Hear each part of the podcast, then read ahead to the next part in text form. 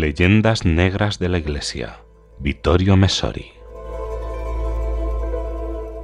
El arzobispo de Turín, custodio del Santo Sudario en nombre de la Santa Sede, ha vuelto a hablar por fin tras el silencio de la jerarquía de la Iglesia después de la conferencia de prensa del 13 de octubre, que numerosos observadores juzgaron demasiado apresurada, como si todo siguiese más o menos igual que antes. Resulta excelente la iniciativa del cardenal Ballestrero de retomar un asunto que únicamente podría parecer secundario a aquellos religiosos encerrados en los asépticos laboratorios de una teología superflua por la ausencia de contacto con el pueblo de Dios, al que sin embargo no cesan de aludir.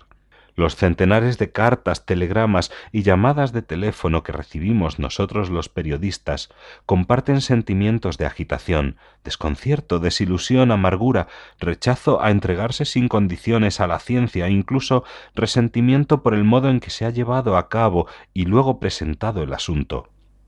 Aun admitiendo que el problema no sea teológico, Incluso si, como apuntábamos, seis siglos de devoción y de liturgia planteen serios interrogantes al respecto,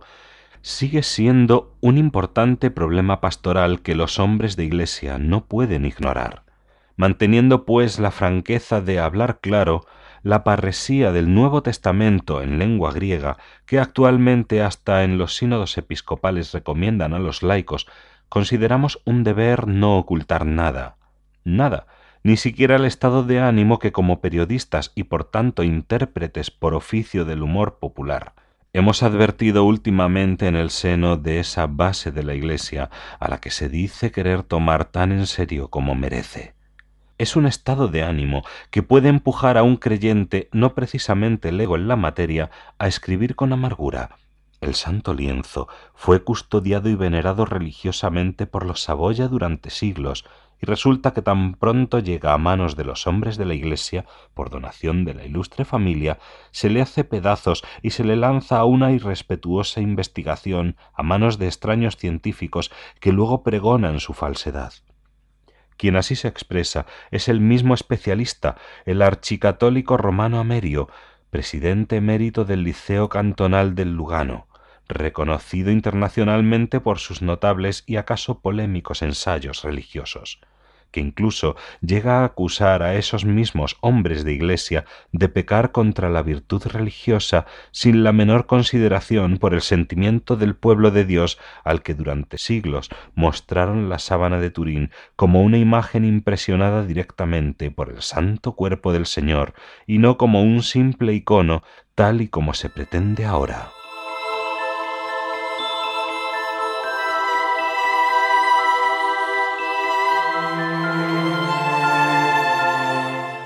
Más aún, según el mismo Amerio, el pecado de los clérigos sería nada menos que triple, incluyendo el de ir contra la doctrina, otorgando a la ciencia una seguridad y exactitud que según el sistema católico no le competen, y después el pecado contra la prudencia por hacer dogma de la sentencia de tres peritos en lugar de proceder a nuevas pruebas, anulando de esta forma un siglo de estudios sindonológicos. Son palabras duras que quizá estén dictadas por la comprensible conmoción del momento, pero la parresía recomendada por la propia jerarquía, obliga a reconocer que se trata de palabras que, aun llevándolos a un extremo inaceptable, expresan sentimientos realmente presentes en el seno del pueblo de Dios, es decir, signos de los tiempos a los que deben enfrentarse los pastores de la Iglesia. Volviendo a las declaraciones que el cardenal Ballestrero concedió a una entrevista al seminario de su diócesis, en ella dice se ha dado crédito a la ciencia porque así lo ha pedido ella, un gesto, añade, de coherencia cristiana. Pero nunca hay nada sencillo, todo es siempre complicado. También el especialista inglés Christopher Derrick se remitía a la coherencia, observando con el típico pragmatismo británico la ciencia y por tanto el carbono 14 pueden considerarse exactos si damos por descontado que nunca tuvo lugar la resurrección, pero resultan menos creíbles si partimos de la hipótesis de que ésta haya podido tener lugar. En efecto, la ciencia sólo puede aplicarse a lo que es repetible, pero la resurrección de Cristo es precisamente todo lo contrario. Como repite tres veces la carta a los judíos, es apax por excelencia, algo que sucedió una vez y para siempre. La fe nos induce a apostar por ella, realidad fundacional de la propia fe, pero no sabemos nada de ella, empezando por lo que en el plano físico pueda significar esa misteriosa irrupción de vida en la tela del sudario al ponerse en contacto con aquel cuerpo. Y si los resultados de los análisis no fueran, como dicen algunos, una advertencia para conceder menos importancia a las reliquias, sino por el contrario, una llamada a tomarlas verdaderamente en serio, respetando su misterio y no cediendo al chantaje de los científicos que quieren demostrar con estos instrumentos suyos que en este caso podrían manifestarse impotentes? Quizás se trata de un no tiréis las perlas con lo que va detrás Mateo 7:6.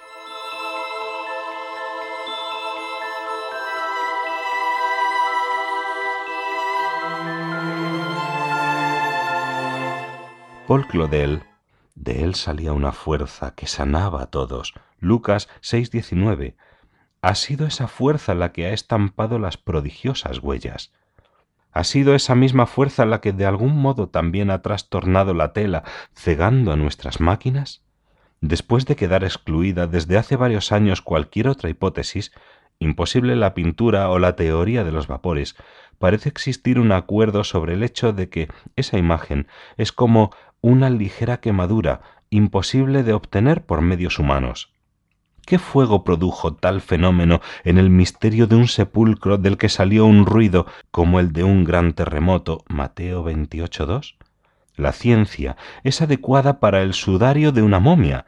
pero si es auténtico, este es el lienzo del que salió vivo de nuevo, el único que Dios resucitó. El carbono es un producto del sol, ¿Qué sucede si hipotéticamente se le pone en contacto con el hijo de aquel que ha creado y mueve el sol? ¿Cómo ponerle fecha nosotros si está escrito? Para él un día es como mil años y mil años son como un día. No, en el caso del sudario, ya no se reduce, como afirma el cardenal, a la conservación y restauración de un icono medieval de origen desconocido la misma razón en la que se apoya la ciencia, que cuando es auténtica es consciente de sus límites, nos asegura que el caso no está cerrado de ninguna manera.